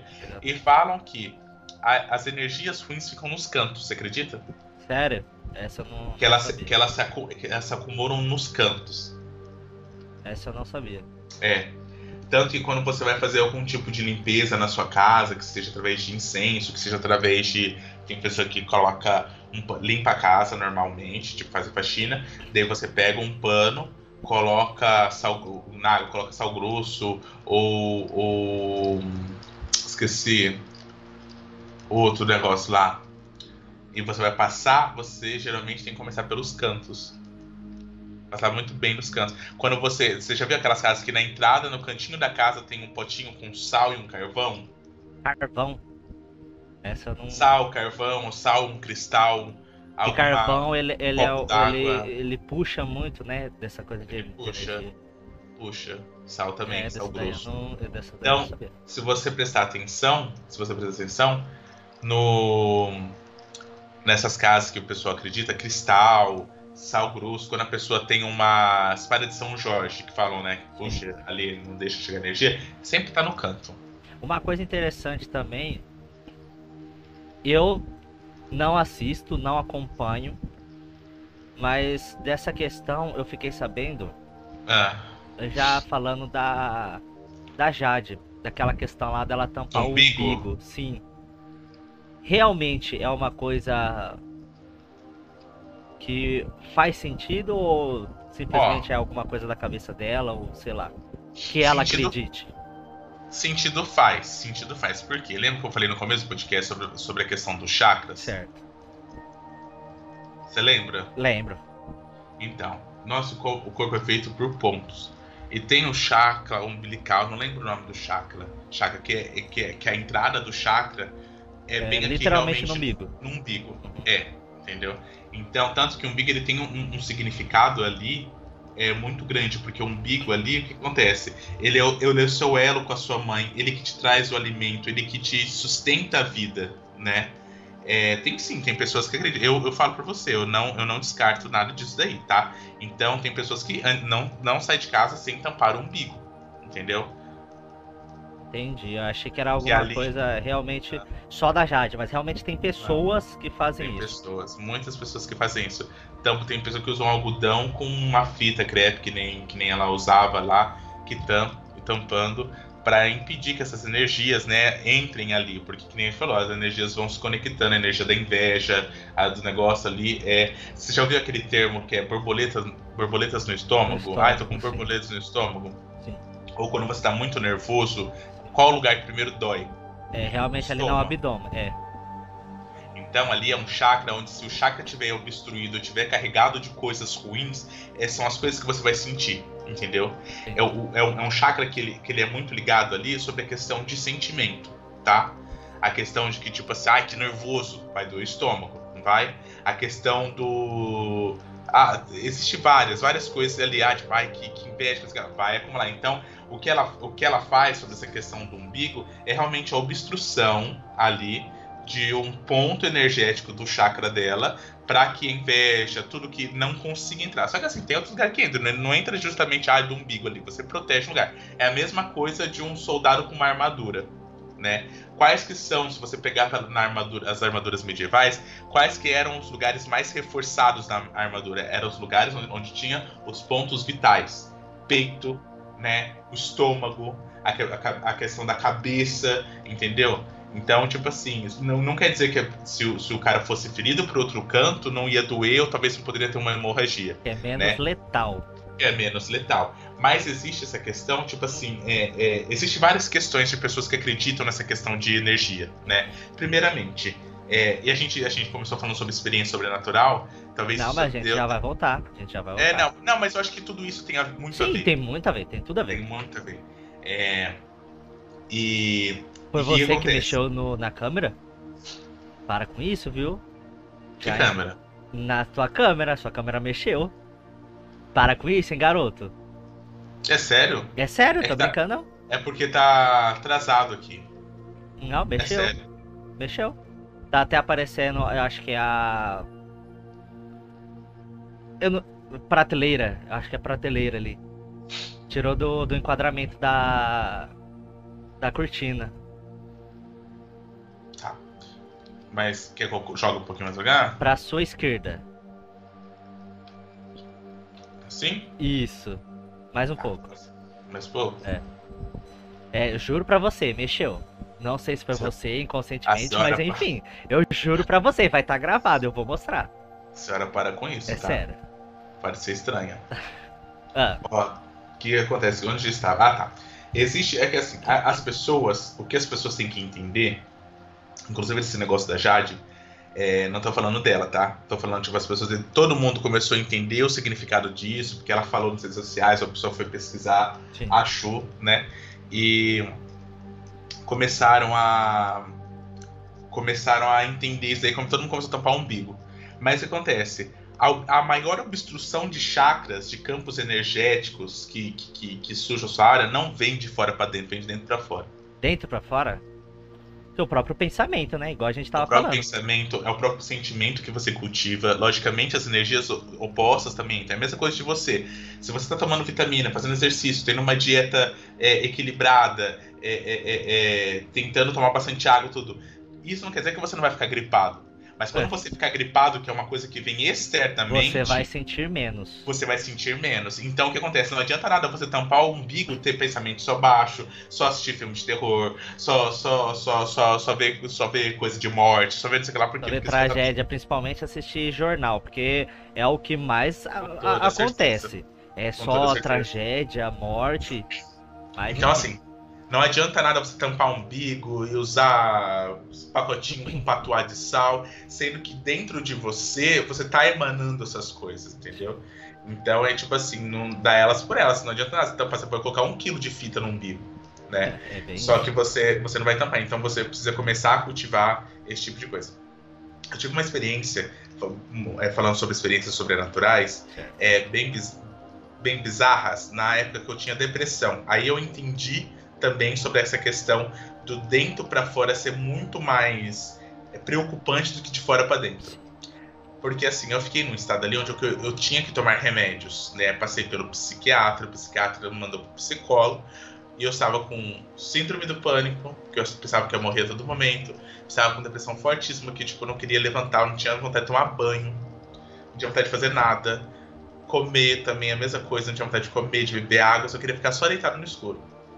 Coisas que eu nunca pensei que iria acontecer comigo. Mas também aconteceu, hoje eu entendo que aconteceu isso comigo por conta da vida que eu tinha antes de ter isso daí. Não estou falando que todos os casos são. A gente sabe da- do, do lado científico, que é desequilíbrio, pode, desequilíbrio de hormon- hormonal pode é, é, virar uma depressão é, desequilíbrio de, de serotonina, de não sei o que lá no cérebro, não sei o que lá, que não pode também. Não estou falando do lado científico, estou falando do lado mais espiritual, chakras e tudo mais. O que acontece? Eu tinha uma vida onde eu só vivia para trabalhar. Eu tinha que trabalhar, trabalhar, trabalhar, nunca estava satisfeito comigo, trabalhar, trabalhar. Isso vai também desequilibrando a questão dos seus chakras, entendeu? Você vai, o cha- chakra é um equilíbrio. Se você pegar e digitar no Google chakra, você vai ver o desenho de uma pessoa sentada, estilo numa meditação, pontos luminosos, cada um de uma cor, né? Parecendo uma coluna vertebral assim, entendeu? E o certo é difícil, mas o certo é que todos eles estejam alinhados na mesma frequência. Alinhados Você- e ativados, né? Porque não adianta E só estar ativados. alinhado e simplesmente estar lá por estar por tá e não toda- serve pra nada. Com toda certeza, Vi. Daí o que acontece? Acontece que é, você. Ah tá, quando eu tive depressão. Daí é, eu ficava muito mal, comecei a tomar remédio tudo. Daí eu, eu sabia que eu não queria ficar tomando remédio o resto da vida. Existem pessoas que entram que remédio é necessário sim, né? Para pessoa, para fabricar hormônios se tiver em falta, para estimular o cérebro a produzir mais dopamina, serotonina, todos os ninas aí, os negócios que precisa, que eu não sei os nomes. Mas, tipo, Que é. acaba viciando, né? vicia. Esse é o você tem- problema. Então, você tem que entrar já pensando assim. Daí se torna um outro problema. Você resolve Exato. um problema e você começa outro problema. Exatamente. Daí o que acontece? Você já tem que entrar pensando. Pelo menos eu entrei, porque o psicóloga falava, falava assim, Marcos Paulo, entre tomando medicação pensando quando que eu preciso parar. E foi isso que eu fiz. Eu entrei já pensando, não quero ficar. Daí eu comecei a buscar formas alternativas de, de é, facilitar que o meu cérebro produzisse isso que estava faltando, conforme os Uhum. resultados do exame. Então eu fui fazer uma caminhada, fui correr, eu entrei na academia, tentava as- assistir menos jornal, que tinha notícias ruins, tentava Por acaso mais... foi nesse tempo que você começou a escrever os livros? Foi nesse Porque isso tempo. daí também realmente é. uma coisa que ajuda muito. Você Na- ocupar a cabeça com outras Sim. coisas. Sim. Na verdade, não foi. Escreveu, eu escrevia faz tempo, rascunhava. Certo. Foi nessa época que eu tava procurando alguma coisa pra ocupar minha mente, eu abri a caixa gigantesca que eu tenho até hoje, de rascunhos, de histórias avulsas que eu tava na minha cabeça, eu anotava num pedaço de, de, de, de bloquinho de nota. Aham. Daí, não eu abri essa caixa querendo, tipo, eu nem tava com a intenção de escrever. Eu tava, eu abri e falei, ah, deixa eu organizar, porque essa salinha da bagunça tá muito bagunçada. E eu tirei, né, E aí você Hum. viu. Um rascunho, um papel avulso, que só- o papel só tinha uma coisa escrita. Que era uma frase que veio na minha cabeça e falei, ah, um dia eu vou usar para algum livro. Uhum. Inclusive é a frase que eu tenho, uma das frases que eu tenho tatuada. Só É, que quando você as- tinha a intenção realmente de escrever um livro. Ou você simplesmente Tinha. escrevia só por escrever. Não, eu tinha a a ideia, mas eu sabia quando. É, quando que ia sair. Entende? E a frase era: Quando as trevas vierem, use a luz dentro de você. É isso. Era, só tinha isso. Que inclusive foi no meu primeiro livro que eu coloquei. E era isso que eu tava precisando ouvir. Porque assim, as tre é, quando, as trevas vierem, você. Existe uma luz dentro de você. E pra uma pessoa que tá na escuridão, um fósforo riscado se torna o objeto mais claro, porque ela já tá na- na- no escuro, já tá na, no, e nesse, nesse período onde eu tava tomando remédio, eu ficava dopado, porque eu tinha que tomar remédio pra dormir, tinha que tomar remédio pra ficar acordado, depois tinha que tomar remédio pra ter fome, depois tinha que ter remédio pra controlar a fome, eu tinha que ter.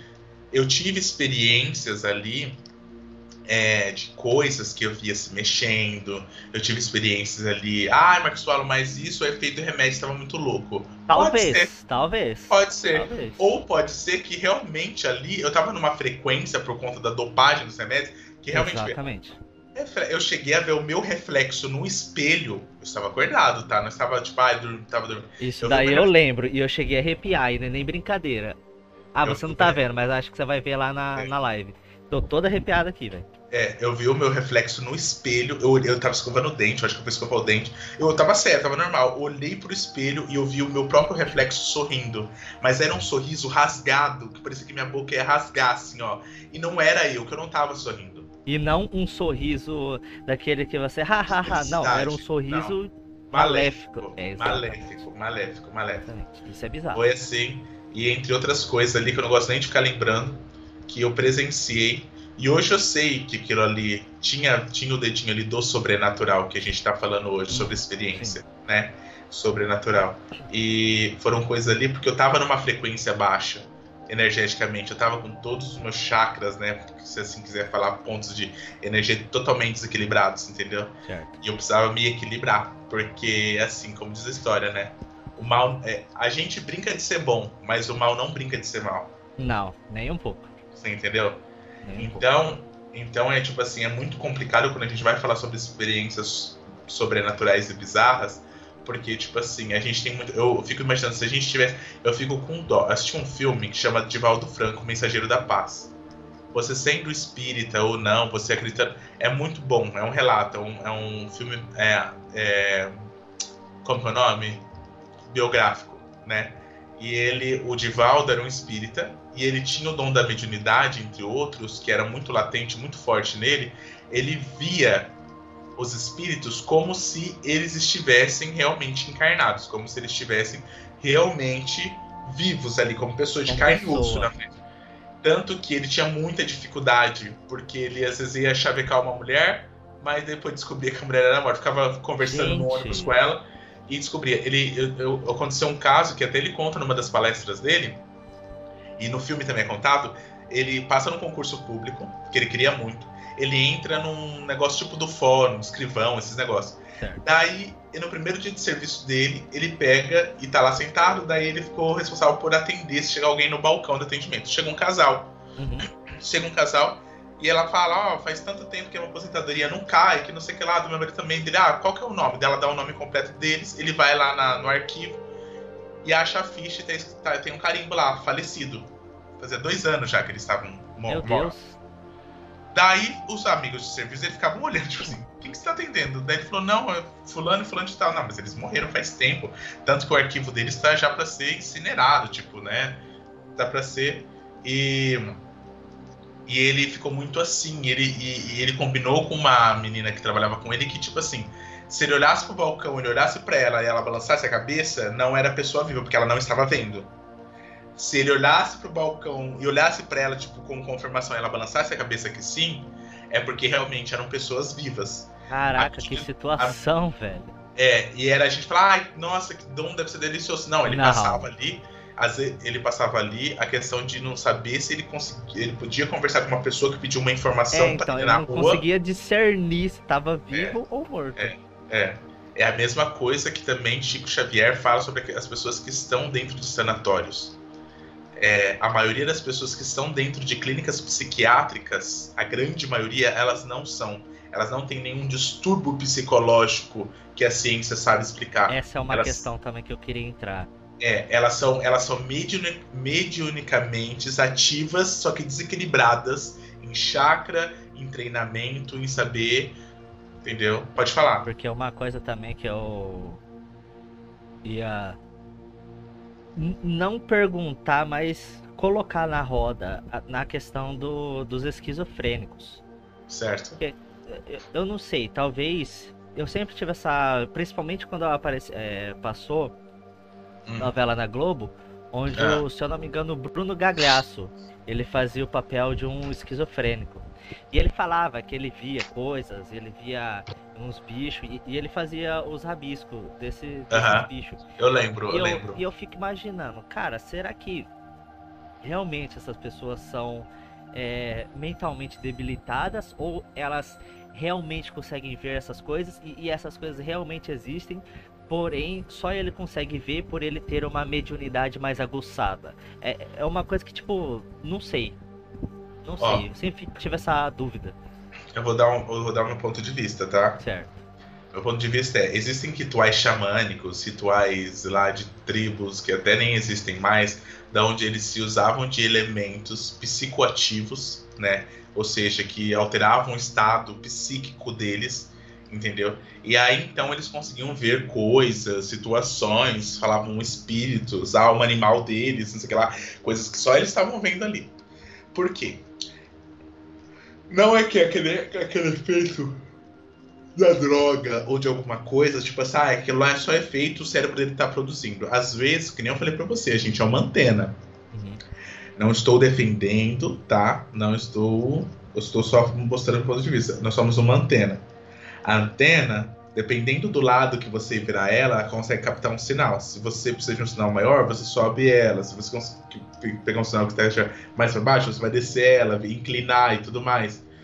E se esses e se essas substâncias que essas religiões, seitas, como quiser falar, usam, esses rituais usam, sejam para abaixar ou subir a frequência para que conseguisse entrar em contato. Porque assim, o mundo espiritual tá acontecendo aqui, a gente tá conversando, tem um monte de coisa é, acontecendo. tá acontecendo na nossa Só que a gente aqui. não é. Só que a gente não capta isso, do mesmo jeito que a gente não consegue ver, olhar para o céu e ver todas as ondas de telefone, de celular, de, de, de, de rádio, de, de, de televisão. Elas existem, estão passando, estão se cruzando, só que a gente não consegue ver. Talvez com uma tecnologia, com óculos especial, a gente consiga, mas elas existem. E se essas pessoas que usam essas coisas psicoativas aí, para é, em prol a, a ritualística, é, esses medicamentos não levem, é, ela, não levem elas para um estado onde elas consigam ver. Os monges eles usam o estado de o, estado zen, né, o estado meditativo, e falam, né, o famoso como que é que fala o estado de que o pessoal lá que faz meditação. É, não, é não, é, não é zen. Não é zen. zen? É. Rapidinho. É. É o Nirvana dele? Nirvana, Nirvana. Nirvana também é um estado de consciência, né? É um ponto onde. Porque se você falar assim, ah, beleza, vamos começar a meditar hoje, você fechar o olho, você, você não consegue não pensar em nada. Cara, não, é impossível. É, acho que é, é uma da, das coisas que eu não consigo fazer meditação, cara. Eu queria muito, porque falam que é, pior, é pior que bom, você consegue, amigo. Você quer ver mente mais, mais maluquinha do que a minha? é tudo treino. Não é que quer dizer meditação assim, você não vai não pensar em nada, porque você só não vai pensar em nada quando estiver morto. É. Quando o seu corpo não estiver funcionando. A única coisa. Mas é, é centralizar você... os seus pensamentos. Centralizar e você consegue visualizar como espectador os seus pensamentos e falar: Isso eu não quero pensar. Não, não quero pensar nisso. Eu quero me concentrar no barulho da água da fonte. Eu quero me concentrar no céu que eu estou projetando na minha cabeça. É você, porque assim, a gente tem um excesso de informação hoje em dia. Uhum você está trabalhando pensando que você vai comer, o móvel que vai montar no seu apartamento. É. A, a, o telefone que estão te ligando cobrando alguma coisa. Então você já é acostumado tanto que para dormir é a mesma coisa. Você dorme com uma caixa de marimbondo na cabeça. Vixe. Entendeu? Mas é possível sim você prender a tua atenção ou tentar concentrar a sua atenção. Falam que é a, a, a, coisa mais mentirosa que existe é que fazer meditação é não pensar em nada. É mentira isso aí. Entendeu? Agora, voltando pro lado da esquizofrenia, eu acredito assim, eu sei que possa existir. Eu acredito muito que as pessoas que têm esquizofrenia, elas têm um tipo de mediunidade completamente descontrolada, onde elas conseguem, consigam sim ver coisas que a gente não vê, conectar essas frequências, hum. entendeu? Ah, mas é coisa do cérebro. O cérebro não controla todo o corpo, o cérebro não é uma bomba de energia. Ó, meu, o cérebro faz coisas inimagináveis. Ah, não, o cérebro se preocupou em criar uma realidade paralela para você viver. É. Olha o Capaz. trampo disso. Pois é. Entendeu? Então. É então, porque então, essa questão de, de, esquizofrenia sempre foi levada a como um, um distúrbio mental. Pessoas já é, tentaram fazer, no caso cientistas, médicos, tentaram é, depois que, que a pessoa morreu, fazer aquela dissecação lá do cérebro para poder é. entender o que teria de diferente e nada mais é do que uma coisa espiritual espiritual talvez não sei é, de mediunidade que essa, que essa pessoa ela tinha mais aguçada do que um próprio médium é, porque um, um, um médium ele treinado especialista ele consegue controlar entre aspas né vamos colocar entre aspas consegue controlar. Mas um talvez um esquizofrênico ele não tenha a capacidade de controlar e ele ele abriu o olho assim ele já fica vendo ou a mesma coisa do, do terceiro olho ele mesmo de olho fechado ele consegue ver as coisas é. só que assim, Mas... assim o esquizofrênico ele também não vê 20 ele não vê é, cada segundo da, das paranoias dele tá entendi ele existe os momentos em que ele tá vendo o que tá acontecendo aqui entendeu isso eu já ouvi, já li relatos das pessoas. É a mesma coisa, tipo assim, eu estou aqui, estou sozinho em casa. De repente chega a Verônica. Eu estou aqui conversando até agora com você, mas Verônica apareceu agora, aqui. Verônica é fruto da minha mente, ou da minha mediunidade. E ela conversa comigo, depois ela saiu, de repente vendo isso lá, entendeu? Então eu acho que, tipo assim. Imagina.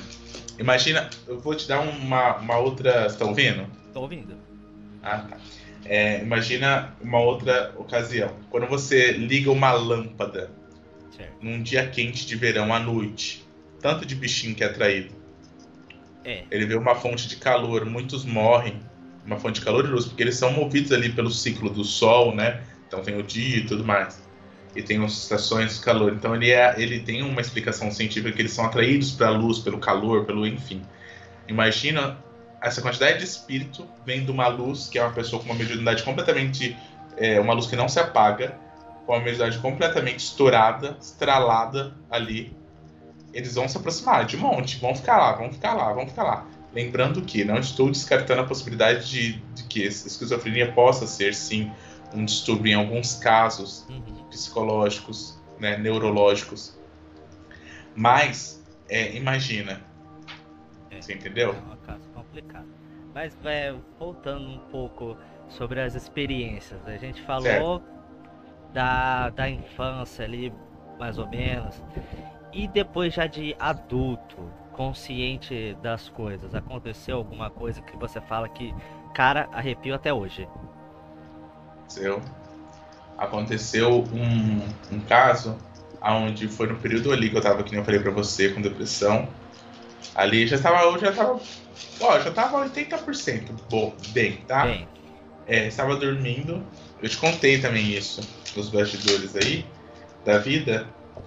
Daí eu tava quase dormindo assim. Daí eu falei, ah, fiquei assim, ah, daí eu acordei, não sei se eu ia querer ir no banheiro, não lembro, eu acordei. E meu quarto, na outra casa, ele dava de frente pra um corredorzão bem grandão. E lá isso é que eu mais ele, tinha medo, esse estado É. desse corredorzão. ele é bem grandão, bem grandão. Meu quarto era lá no, no fim- no final. E tinha a, a luz que refletia no corredor inteiro, era a luz da rua. Uma luz meio azulada, meio amarelada, Uhum. assim, escura. E eu abri o olho e ouvi na porta, assim, parado. Tô até olhando pra porta aqui. Hum. Uma criatura magra, alta, batia, batia também no. No teto. no, no- não, no teto não. Ela chegou no no batente. patente da porta, isso.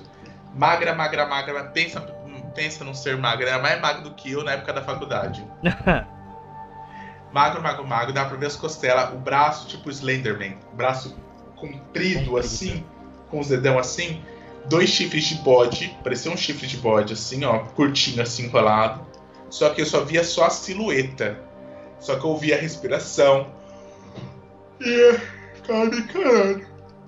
E ficava te encarando? Tava me encarando. Só que ao contrário do. Parecia uma coisa meio fauno. Parecia que é. é uma ah, o coisa labirinto meio do fauno lá. é, parece uma coisa meio zoomorfa, sei lá qual é o termo que eu. Entendi. Só que ao contrário das outras experiências que eu tive até então, até o presente momento, eu não senti medo. Eu fiquei com susto, porque era diferente, era realmente uma coisa sobrenatural, que fugia da minha naturalidade. Certo. Mas eu não fiquei com medo, não sei se é uma coisa que veio daquela criatura ali. Eu estava acordado, porque eu. Sabe quando você dá aquelas piscadas pra saber se você tá acordado? Certo. Estava lá. Estava lá. Caraca, eu tenho uma. um- Teve uma vez. É, o meu pai, ele morava em. Ele chegou a morar em Buritama. Certo. E na casa que ele. Que ele alugou lá, Ah, era uma casa de, de dois andares. E a escada era aquela escada. L. certo. Pera aí, deixa eu ver. É, era um L. E, e, ela, e- era aquelas escadas de, de madeira.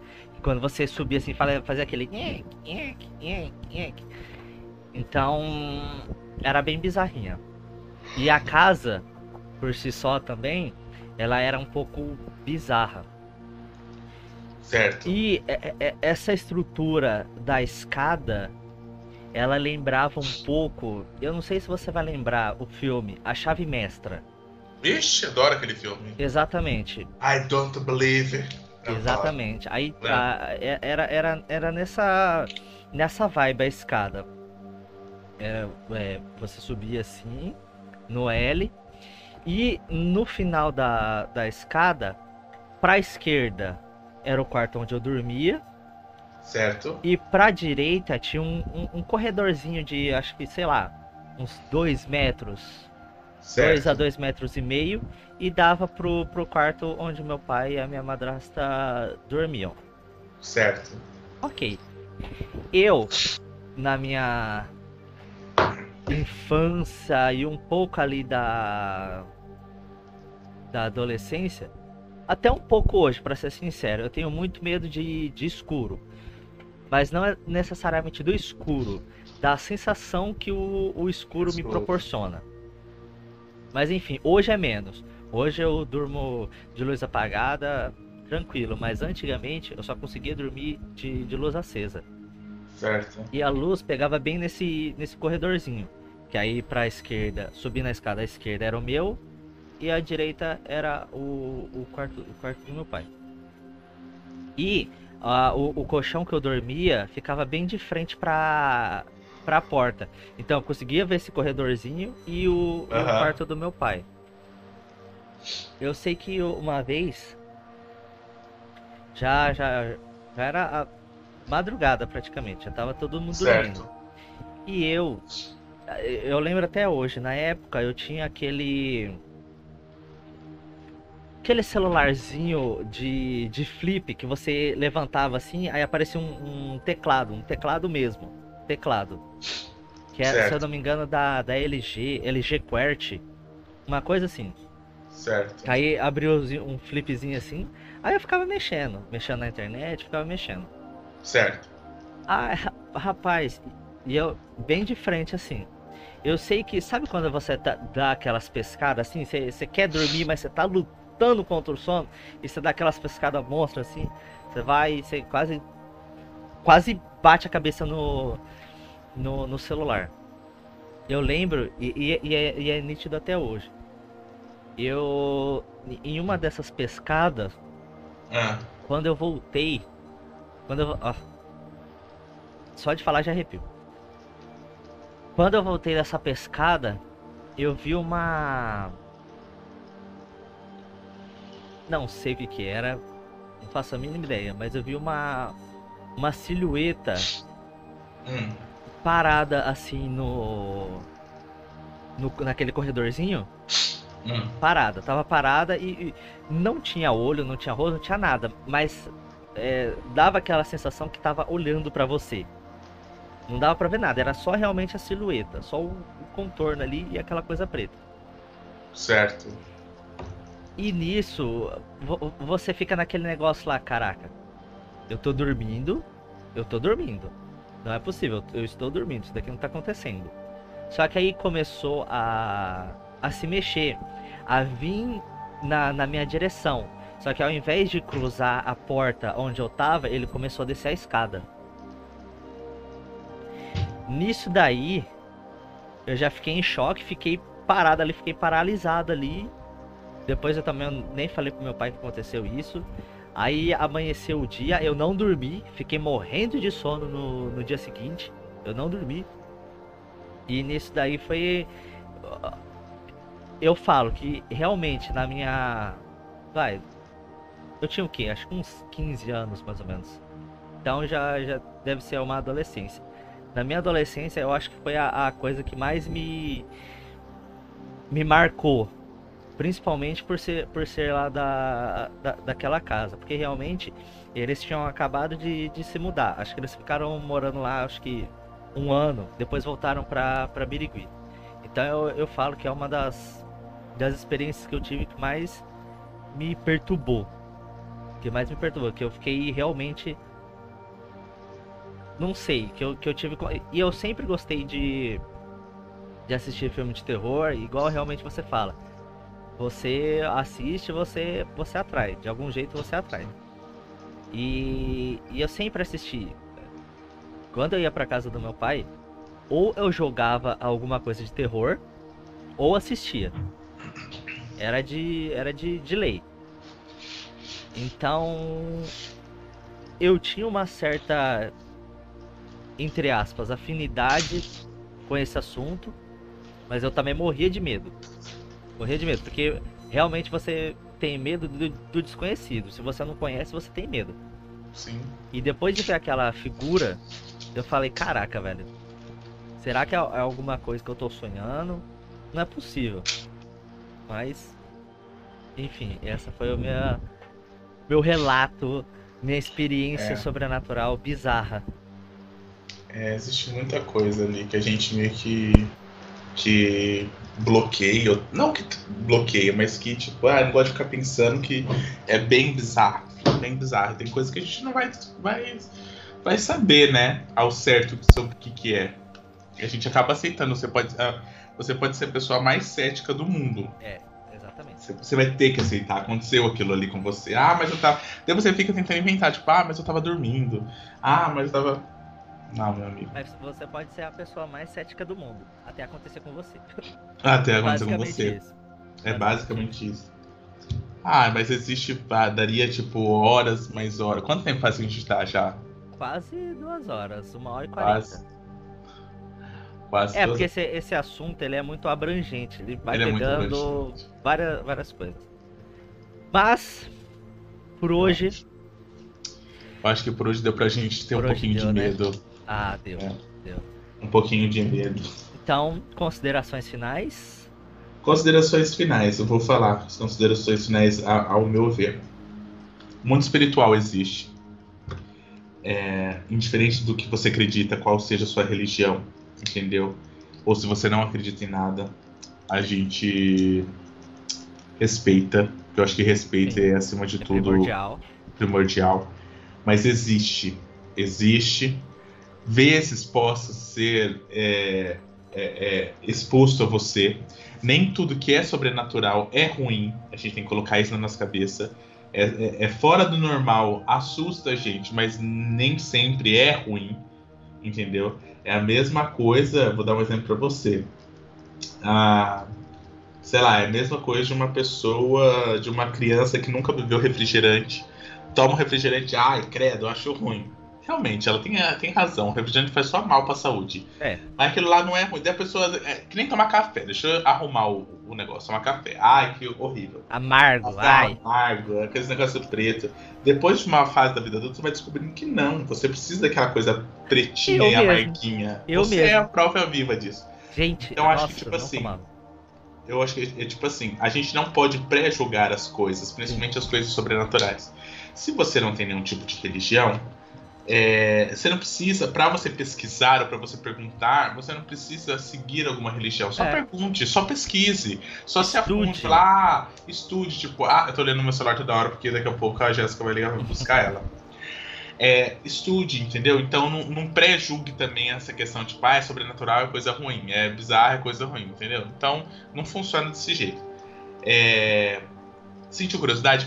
Hoje a internet aí tá cheia de podcasts, cheia de conteúdo, de livros, PDFs e várias coisas que você pode ver, que você pode ler, que você pode se informar. Antigamente o sobrenatural era um pouquinho menos é, é, exposto ali, você precisava procurar uma pessoa que entendesse muito e, e tudo mais. Hoje em dia está muito livre, então procura é, eu acho que tem tudo a ver o sobrenatural com a gente, com o nosso podcast, porque a gente lida ali com coisas ali, assuntos de, das demais formas ali, e muitas vezes sai do nosso natural, Sim. que seja de uma forma oculta, es, é, é, é, espiritual ou não, sai do nosso natural, entendeu? A mente humana já é uma própria coisa sobrenatural e bizarra, é só pegar os serial killers, é. entendeu? Como Exatamente. você vai entender a mente de uma pessoa que faz tanta atrocidade? Isso é uma coisa sobrenatural. E daria também um outro podcast fantástico. Com certeza. Com certeza. Falar sobre assassinos em séries e. Maravilhoso. E, Adoro. E, True Crime. True Crime. True Crime. Bloody, Bloody Mary True Time. É... Enfim, a minha, a minha consideração é essa. Nem tudo que é bizarro, nem tudo que é sobrenatural é ruim. Pesquise.